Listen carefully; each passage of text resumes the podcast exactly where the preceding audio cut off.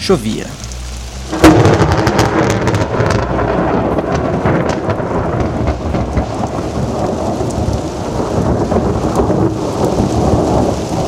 Não, chovia é muito óbvio.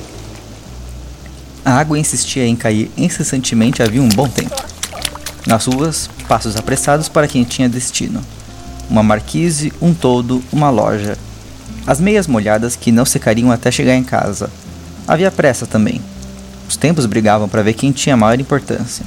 O cronológico insistia sobre o climático. O relógio sempre vence nos dias de hoje. Toca molhar o sapato, a roupa e o cabelo. O que importa? Sua condição ou sua pontualidade? Ambos pagam suas contas, mas um deles tem mais valor. Que dia? Que fim dos tempos? Um cachorro passa banando o rabo e pingando água pelo focinho. Algumas pessoas espremidas na entrada da loja observam o trotar do bicho.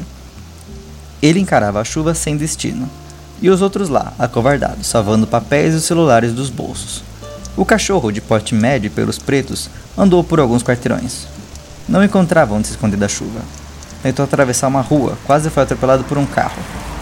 Terminou numa praça dessas que tem brinquedos e aparelhos de ginástica. Debaixo de uma passarela de madeira foi se proteger. Deitou no chão, empapado de terra, grama e água. Aquilo não estava correto, pensou o cachorro em toda sua sabedoria canina. Conseguiu se proteger por cima, mas ainda estava molhado por baixo. O mundo às vezes parece que fica de ponta cabeça. Na mesma praça, não muito longe dali, um mendigo também se protegia. O único bem que possuía era um edredom que ganhou por conta de doação. A peça encontrava-se molhada. Odiava as chuvas. Não tinha nem para onde ir nem o que fazer. Ainda por cima, a proteção do frio ficava imprestável enquanto não houvesse sol. Não era o primeiro nem o último temporal que vivenciava. Porque uma coisa é presenciar, outra é ter a vivência. Apegou-se a um gole de cachaça e quis esquecer do mundo. Em defesa própria, as gotas tinham uma justificativa padrão. Nós somos obrigadas, diziam todas elas quando questionadas. O sindicato das gotas de chuva fazia duras críticas ao sistema. Uma hora você cai do céu, outra hora você sai do xixi. Isso é degradante. A natureza sábia joga de volta a velha carta do ciclo. Disse o presidente do sindicato das nuvens. Uma hora você tá por baixo, outra hora você tá por cima. E completou. Eu não sei por que elas, as gotas, reclamam tanto. Nós levamos elas para os mais diversos lugares, proporcionamos as mais belas paisagens. E ainda assim nunca estão satisfeitas. Isso parece ingratidão. Em algum lugar entre a loja, o parque, o cachorro e o mendigo, um grupo de gotas se reunia. Era uma poça, componentes de H2O que nunca se viram antes e que agora encontravam-se ali ao acaso. Trocaram ideias, disseram de onde vinham, por onde já passaram. Foi um momento de descontração.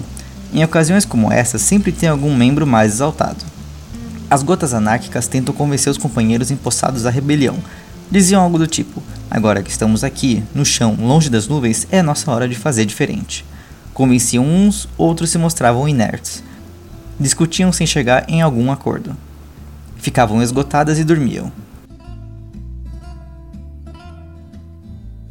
No dia seguinte fazia sol. As gotas secaram, alçavam aos céus.